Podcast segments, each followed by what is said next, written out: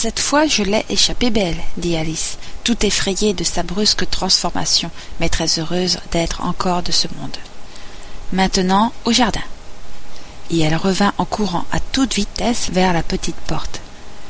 Hélas, la petite porte était de nouveau fermée, et la petite clé d'or se trouvait sur la table comme auparavant. Les choses vont de mal en pis, pensa la pauvre enfant, car jamais je n'ai été aussi petite qu'à présent. Non, jamais. C'est trop de malchance, vraiment. Comme elle disait ces mots, son pied glissa, et un instant plus tard, plouf, elle se trouvait plongée dans l'eau salée jusqu'au menton. Sa première idée fut qu'elle était tombée dans la mer. Elle ne savait comment. Et, dans ce cas, songea-t-elle, je vais pouvoir rentrer par le train.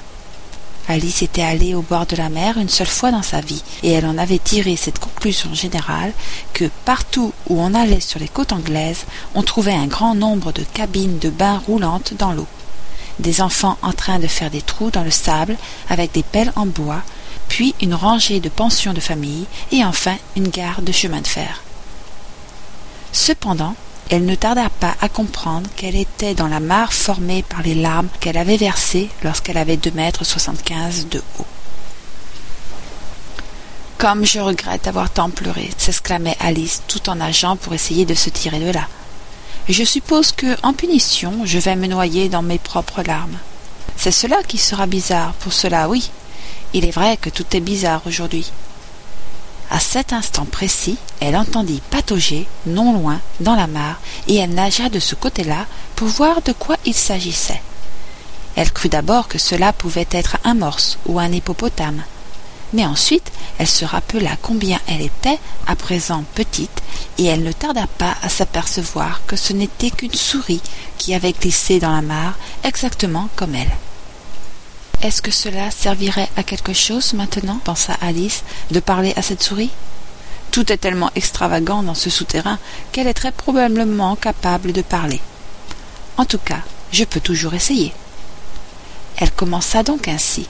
Oh souris, sais-tu comment on peut sortir de cette mare? Je suis lasse de nager par ici. Oh souris Alice estimait qu'il fallait s'adresser en ces termes à une souris. Jamais encore elle ne s'était exprimée de la sorte mais elle venait de se rappeler avoir lu dans la grammaire latine de son frère une souris d'une souris à une souris, une souris aux souris. La souris la regarda avec curiosité. Alice crut même la voir cligner l'un de ses petits yeux. Mais elle ne répondit rien. Peut-être ne comprenait-elle pas l'anglais, pensa Alice. Ce doit être une souris française, venue ici avec Guillaume le Conquérant. Malgré tout son savoir historique, Alice avait des idées très vagues sur la chronologie des événements. En conséquence, elle dit Où est ma chatte? De ce qui était la première phrase de son manuel de français.